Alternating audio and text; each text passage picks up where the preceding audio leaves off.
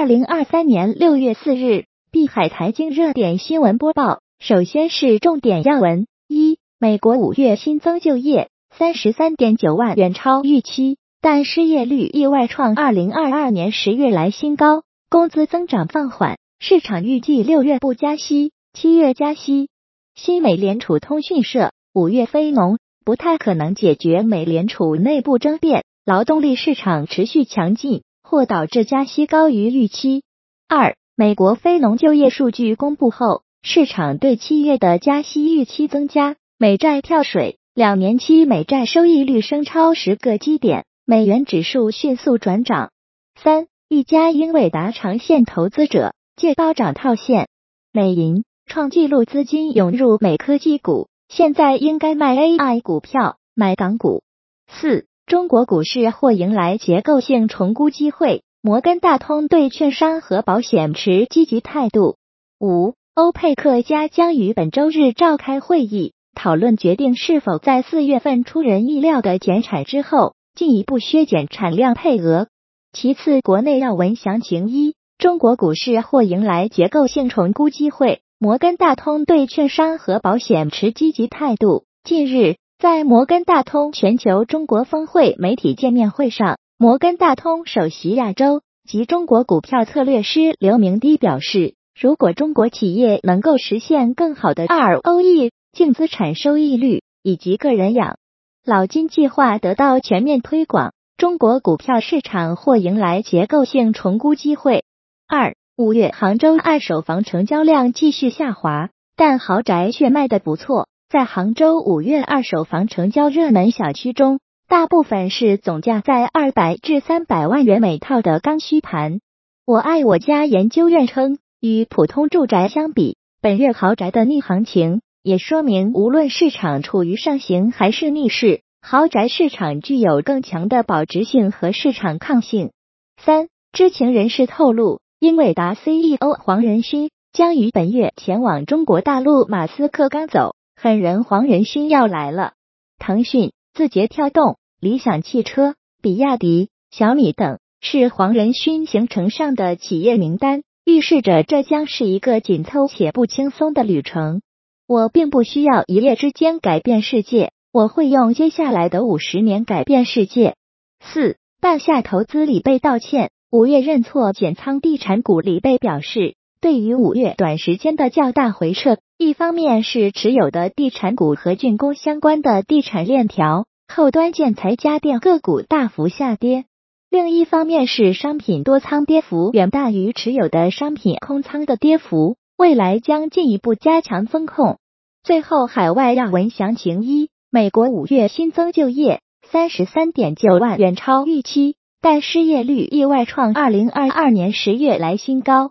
工资增长放缓，市场预计六月不加息，七月加息。美国五月非农新增就业三十三点九万人，几乎是估计中值十九点五万的两倍，为二零二三年一月以来最大增幅。五月失业率为百分之三点七，高于前值百分之三点四和预期百分之三点五，创下二零二二年十月以来新高。新增就业远超预期。失业率意外上行，两者相抵消，市场压住六月利率维持不变，七月加息预期上升，与美联储会议挂钩的掉期合约完全消化了到七月会议加息二十五个基点的预期。五月工资增长放缓，环比增百分之零点三，符合预期；同比增百分之四点三，低于预期值百分之四点四。新美联储通讯社点评称。五月非农报告不太可能解决美联储内部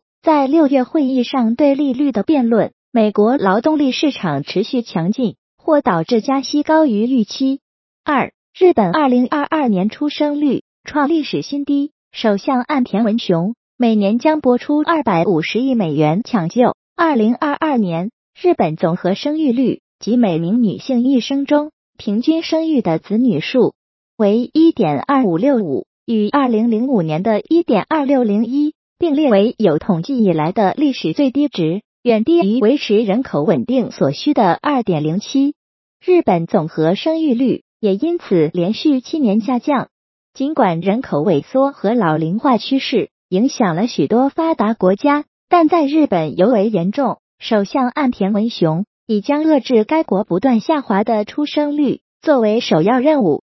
三，民主刚果取代了秘鲁，成为全球第二大铜出口国。民主刚果的铜出口量从二零二一年的一百八十万吨增加至二零二二年的二百四十万吨，而秘鲁的铜出口量。从二百三十万吨下降至二百二十万吨，秘鲁第二大铜出口国的宝座已被刚果抢走，第二大铜生产国的地位也即将不保。四，一家英伟达长线投资者借高涨套现，美银创纪录资金涌入美科技股，现在应该卖 AI 股票，买港股长期超配英伟达的资管机构 Edmund a Rothschild CIO 称。现在持仓少得多，鉴于 AI 估值太高，越来越不确定会不会加仓 AI 科技股。若估值继续增长，会更谨慎。最近调查显示，大多数分析师都预计英伟达还有上涨空间，其平均目标价较本周四收盘高百分之九。有华尔街最准分析师之称的美银策略师 Michael Hartnett 表示，人工智能领域处于婴儿泡沫时期。这是五月份主导市场的主题。在截至五月三十一日的一周，AI 热潮推动下，